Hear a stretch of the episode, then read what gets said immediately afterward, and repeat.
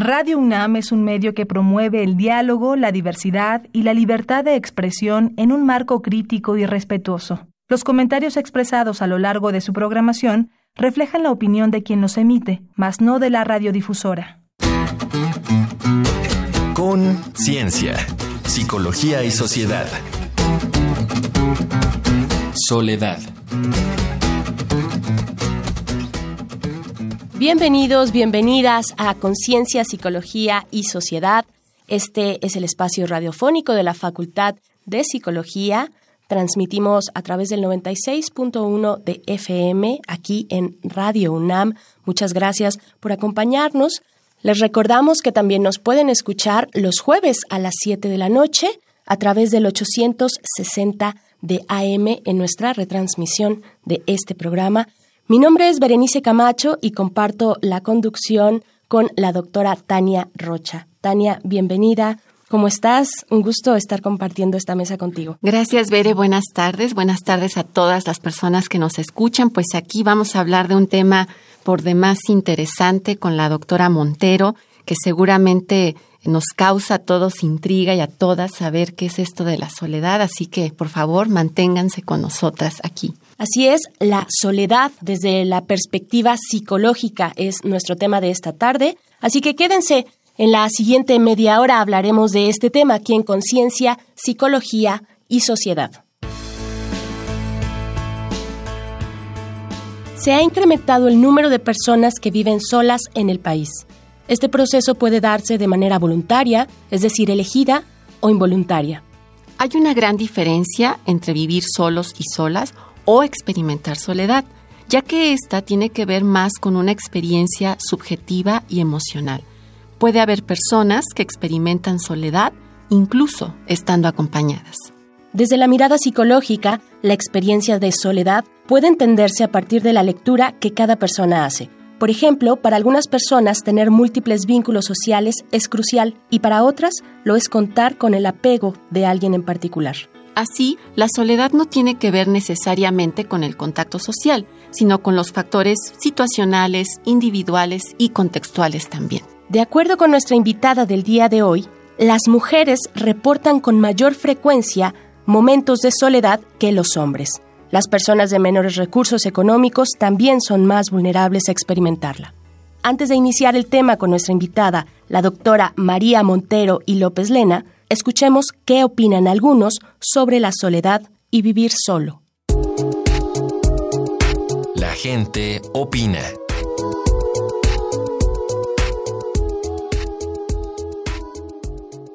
La soledad nos afecta a todos en algunos momentos de nuestra vida. Es un sentimiento que nos causa un efecto de aislamiento y tristeza, pero puede caminar aspectos productivos si la manejamos sanamente. Falta de bienestar emocional, de amistades o de familiares pueden ser causas de este sentimiento. Si no se atiende este padecimiento puede tener consecuencias trágicas. Preguntamos a la gente, ¿puedes diferenciar entre vivir solo y sentir soledad? ¿Has experimentado alguna de estas? ¿La soledad te ha traído beneficios? Escuchemos lo que dicen. Erika González Hernández, 43 años. La soledad normalmente debe de ser tristeza, abandono. Y el vivir solo es tener una vida común y corriente, simplemente no vivir con nadie. Las dos. Cuando aprendí a diferenciarlas, bueno, porque no soy peleada con ninguna de las dos. No estar sufriendo, no estar sintiéndome sola o abandonada, sino aprender a vivir con esa soledad, pero de una manera linda. María Consuelo, 86. Sí, casi siempre, porque me dejan sola. No se van a la escuela, si van a trabajar, me siento sola, triste, no más. José Martínez, 23 años. La soledad la puede sentir cualquier persona, aunque no viva solo. Y vivir solo, pues es vivir solo. Tiene poquito que mi mamá no está en mi casa y a partir de ahí empecé a experimentar la soledad. Quizá no positivos, en algún momento de mi vida voy a tener que estar así. Igual no siempre, ¿no? Tener yo mis cosas, tener mi casa, estar solo, ser autónomo. Soy Andy. Vivir solo creo que es como la acción de tal cual no vivir con nadie. Y obviamente tienes que valer por ti mismo y ser más independiente. Creo que la soledad es ese sentimiento de poder estar rodeado, poder estar acompañado y aún así es un vacío. Sufrí depresión y el sentir que estaba sola. O sea, que no había nadie que me acompañara a pesar de que tenía amigos y tenía familia, pero no sentía que hubiera apoyo a pesar de que sí lo había o no lo quería recibir. Pues negativos porque tuve depresión. Derivo de eso. La soledad va a aparecer de vez en cuando simplemente no debes dejarte consumir por ella. Para Conciencia, Psicología y Sociedad, Uriel Gámez.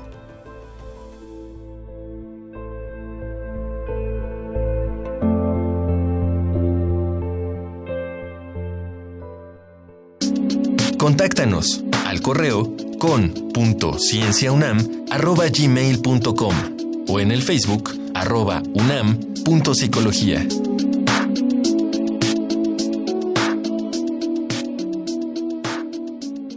Con estos testimonios que acabamos de escuchar acerca de la soledad, nuestro tema de esta tarde, damos inicio a la charla con la doctora María Montero y López Lena. Sus líneas de investigación son en torno a, la soledad y el envejecimiento.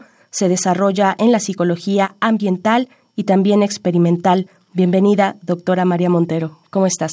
Gracias por la invitación. Es todo un placer estar compartiendo con mujeres talentosas. Muchas gracias. a ti por estar acá. ¿Cómo lo ves, Tania, este tema tan interesante? Pues creo que escuchando los testimonios, y ya nos dirá ahorita la doctora Montero, pareciera que las personas pueden confundir tal vez qué es la soledad con el hecho de estar o no acompañados y también pensaba que lo asocian mucho como algún día voy a estar viviendo soledad, como si fuera una cuestión asociada a la edad. Entonces, ¿qué nos puedes decir al respecto? ¿Qué es la soledad?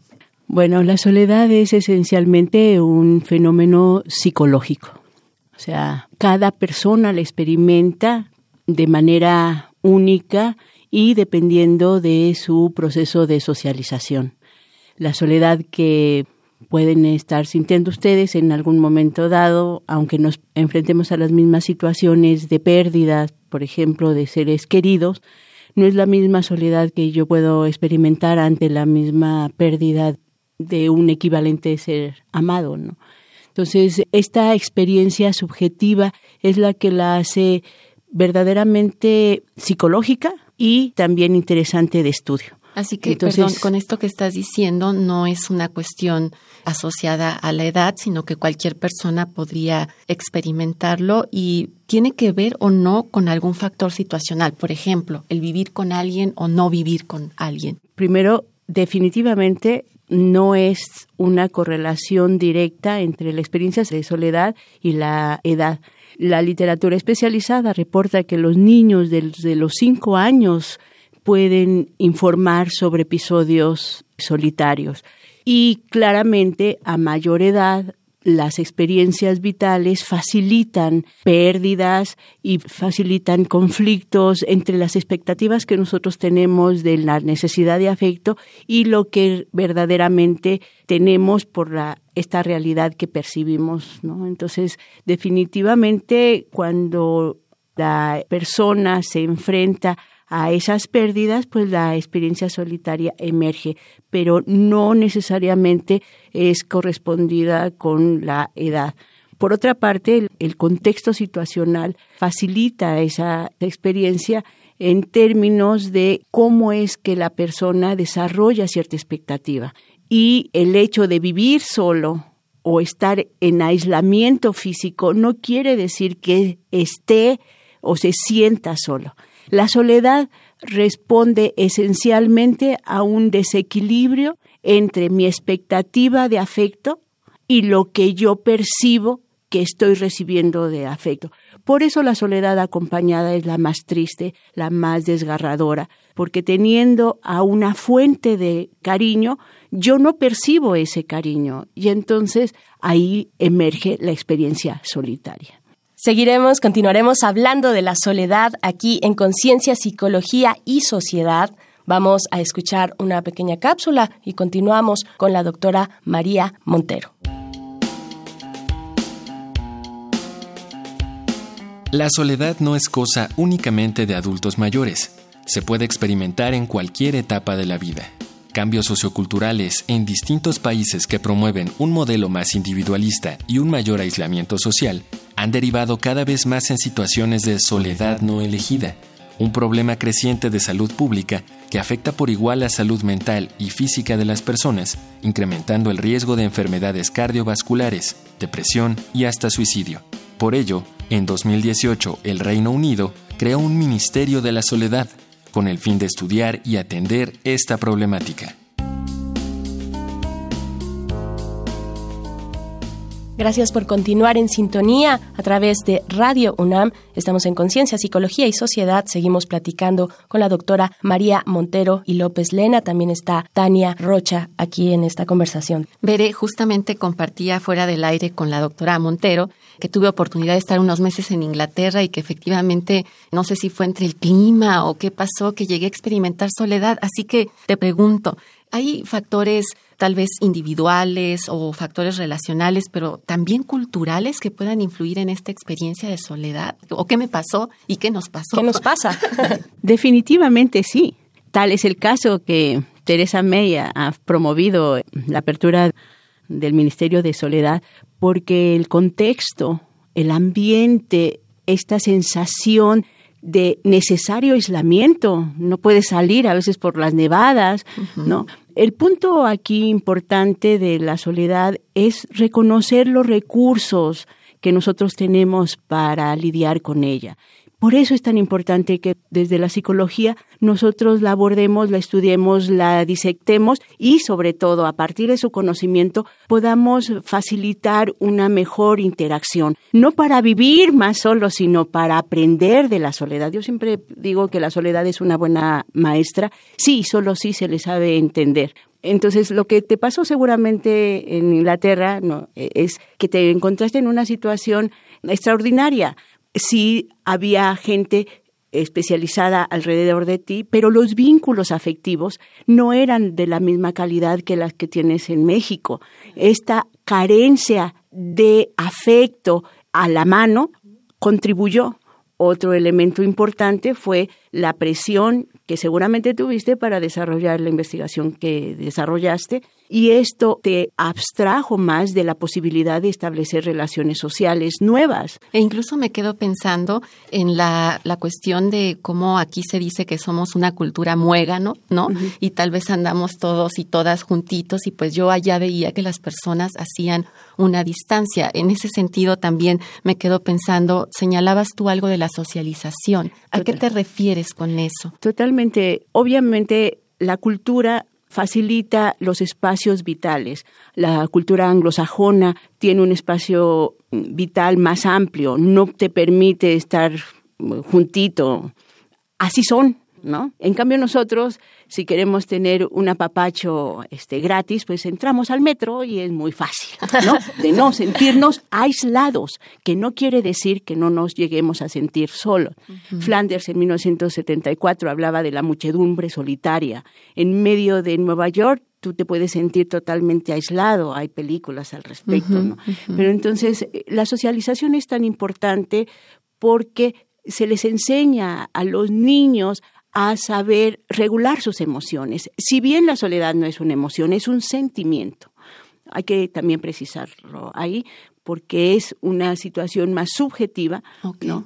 La socialización nos ayuda a poder saber establecer buenas relaciones sociales, darle significación a esas relaciones sociales, poder identificar también los mensajes de afecto que recibimos del contexto y eso se aprende desde la niñez. Yo les decía hace ratito que la literatura especializada reporta que los niños de cinco años ya identifican experiencias solitarias. La pregunta sería, ¿los niños de menor edad no se sienten solos?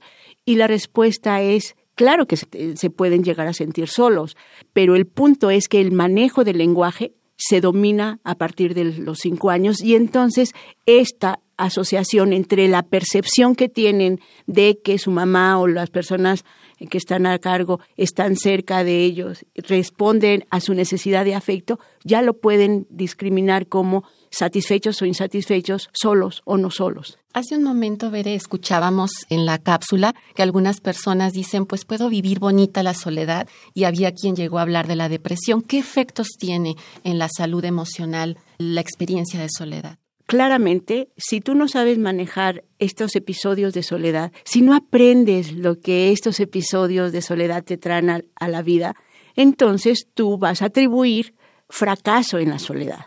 Y este fracaso y esta sensación de carencia afectiva sí te pueden llegar a conducir a estados depresivos. La soledad no quiere decir que la gente esté sola, digo que esté deprimida. Sí puede conducir a una depresión y la depresión puede conducir incluso a rumiación suicida, pero no es una situación de literal directa, es una condición que yo creo por eso es tan importante este espacio, que las madres, por ejemplo, enseñen a sus hijos a lidiar con el miedo o que enseñen a sus hijos a lidiar con la soledad de una manera positiva. ¿Cómo es que lo experimentan sus hijos? Y dejarles el privilegio de que se sientan solos y que identifiquen sus fuentes de cariño, de afecto. Esa es la socialización que contribuye más tarde incluso a elegir una buena pareja, a tener una buena relación, a darle significado a las interacciones sociales y afectivas que establecemos ya de adultos. Un tema muy interesante para seguir abundando en él. Vamos, les invitamos a escuchar algunos datos que dejan huella.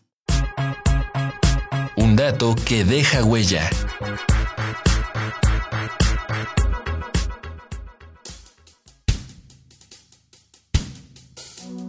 Se estima que en todo el mundo, de los adultos mayores que viven solos, 19% son mujeres y 8% son hombres. Pero esta cifra varía en función de cada región. Por ejemplo, en Europa, la cifra asciende a 35% de las mujeres y el 13% de los hombres. Porcentajes similares ocurren en América del Norte y Oceanía, pero las cifras son menores en regiones como América Latina, el Caribe, África y Asia, en donde 10% de las adultas mayores viven solas frente a 6% de los hombres. De acuerdo con datos del INEGI, en 2015, del total de los hogares mexicanos, 6.7% eran unipersonales, es decir, estaban integrados por una sola persona. Sociodemográficamente, son las mujeres viudas quienes viven en mayor proporción en hogares unipersonales. Le siguen los hombres solteros jóvenes. Contáctanos al correo con.cienciaunam.gmail.com o en el Facebook arroba unam.psicología.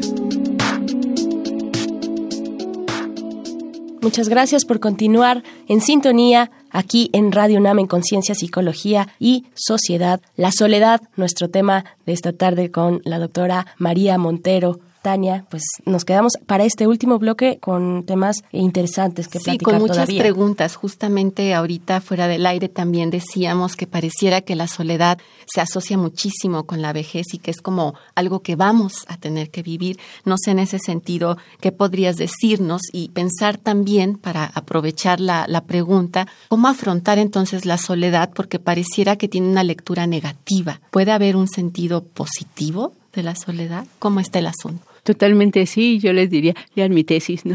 Porque obviamente una de las contribuciones es dar precisamente la cara positiva de la soledad, porque sí la tenemos y ahorita vamos a abordarla. Pero permítanme primero hablar sobre esa asociación que tiene la última etapa, de acuerdo con Erickson, es vejez, soledad y muerte. Por supuesto, nadie quiere llegar a ser viejo por supuesto, nadie se quiere sentir solo y menos morirse. Es lapidario lo que nos dice. Horrible, ¿no? Pero el punto es que hay que desmitificar eso, porque no es cierto, no toda la gente que llega afortunadamente a la vejez se siente sola, ¿no? Ni tampoco la vejez quiere decir que se debe sentir este, aislada o llegar a sentirse sola. Yo creo que en ese sentido la vejez es una etapa para sacar saldos y vivir la vida, ahora sí como dice la canción, la vida loca pero intensamente. Ya no tenemos que cubrir ninguna expectativa más que la propia. Y ahí es donde la soledad es buena maestra porque en soledad nosotros sacamos saldos, en soledad nosotros aprendemos qué hicimos y qué no hicimos. Por eso a veces tal vez le tenemos temor a la soledad, porque es la maestra que nos dice, mira lo que hiciste o lo que no hiciste. Y en ese tenor yo creo que la soledad como maestra nos deja más mm, posibilidades de crecimiento y vamos creciendo hasta el último momento de nuestra vida y sobre todo vamos dando ejemplo de cómo vivimos. Y en ese sentido la soledad es la maestra, yo digo que es la maestra de vida que nos lleva a disfrutar lo logrado, a cumplir las expectativas que nos hicimos de jóvenes y a ser agradecidos de las cosas que tenemos.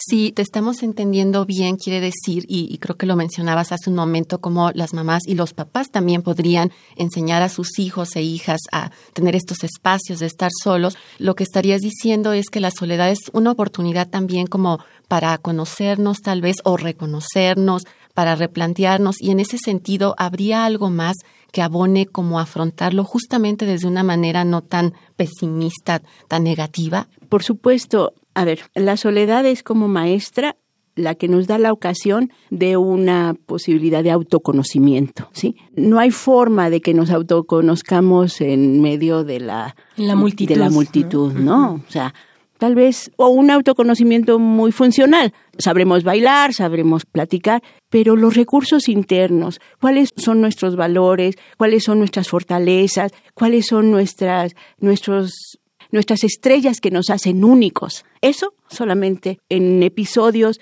de autoconocimiento, de autoconciencia, de una soledad buscada y bien aprovechada, podemos llegar a tener este conocimiento. Y este conocimiento nos permite establecer buenas y funcionales relaciones con el otro.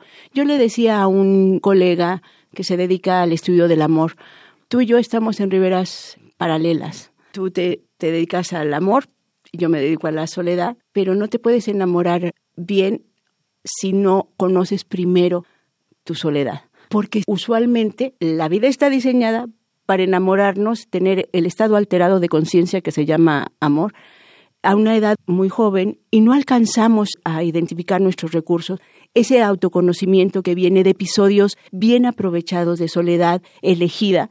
Y entonces nos vamos un poco al desconocimiento. Cuando ya hay ese conocimiento, ese autoconocimiento, sabemos qué podemos ofrecer y sabemos qué queremos esperar. ¿no? Entonces, la soledad es una muy buena maestra, sí y solo sí se le sabe entender el mensaje. Sí, se sabe escuchar. Se dice por ahí eh, la máxima filosófica, conócete a, ti mismo, ¿no? Doctora María Montero y López Lena, muchas gracias por esta conversación acerca de la soledad. Tania, muchas gracias también. Pues, por favor, vuelva pronto por acá. Gracias y dispuestísima. Muchas gracias, doctora dispuestísima cuando me invite. Muchas gracias. Bienvenida siempre. Les invitamos a escuchar las siguientes recomendaciones desde la cultura y el entretenimiento en Reconecta. Reconecta. Recomendaciones culturales sobre el tema de hoy.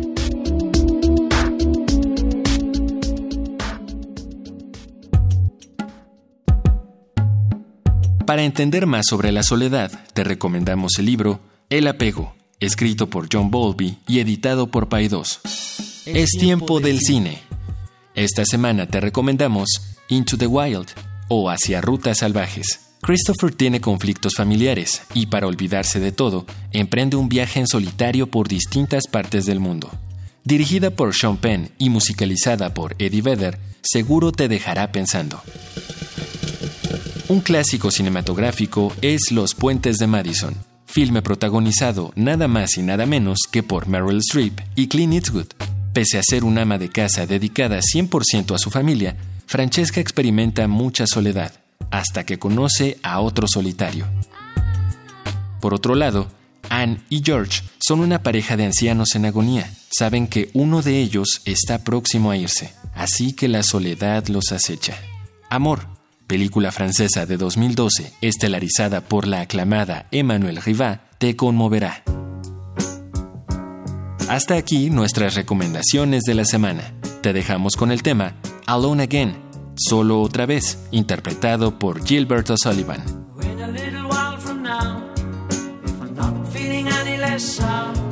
I promise myself to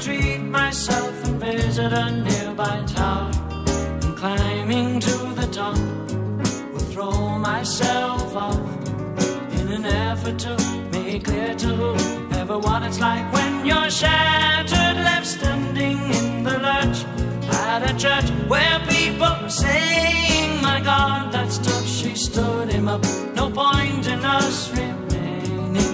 We may as well go on as I did on my own, alone again. Naturally, to think that only yesterday I was cheerful, bright, and gay, looking forward to wouldn't do the role I was about to play. As if to knock me down, reality came around, and without so much as a mere touch, cut me into little pieces, leaving me to doubt. Talk about God in His